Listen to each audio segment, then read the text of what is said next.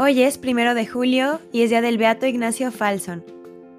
Nació en La Valleta el primero de julio de 1813 en una familia acomodada.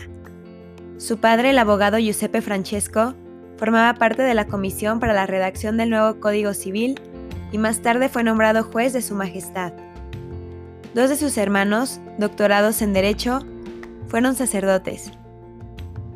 A los 15 años recibió la primera tonsura Tres años más tarde recibió las órdenes menores, pero nunca se sintió digno de recibir la ordenación sacerdotal.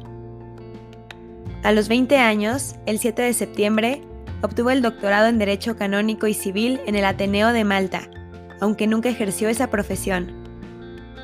Estudió la lengua inglesa, cosa rara en esos tiempos, pero esencial para mantener relaciones con los soldados ingleses.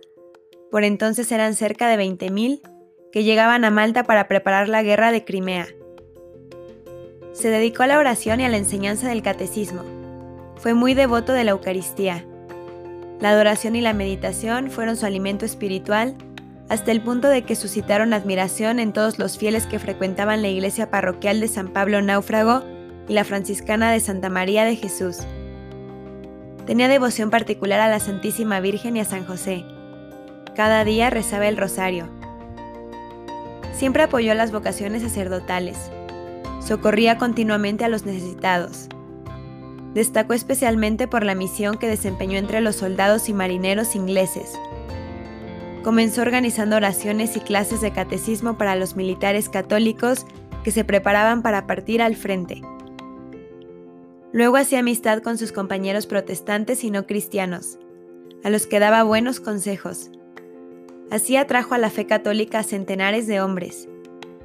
Los documentos que se conservan en la iglesia de los jesuitas en La Valleta recogen los nombres de más de 650 personas que Ignacio preparó para recibir el bautismo. Además, sobresalía por su capacidad de inspirar confianza incluso en los que no se habían convertido. Le encomendaban sus objetos personales y valiosos para que se los entregara a sus seres queridos en caso de muerte. Pionero en el campo del ecumenismo, desempeñó esta misión con la ayuda de laicos. Algunos de sus colaboradores se hicieron sacerdotes y capellanes militares o navales, y uno de ellos, que permaneció en Malta, prosiguió esta misión. Vivió una existencia silenciosa. Su santidad se intuía viéndolo orar ante el Santísimo. Murió el 1 de julio de 1865 en su cumpleaños 52 era miembro de la Orden Franciscana Seglar. Fue sepultado en la tumba de familia en la iglesia francesa de Santa María de Jesús en La Valleta, iglesia franciscana. Las gracias obtenidas por su intercesión divulgaron su fama de santidad no solo en la isla de Malta, sino también en los países que acogieron y acogen a los migrantes malteses.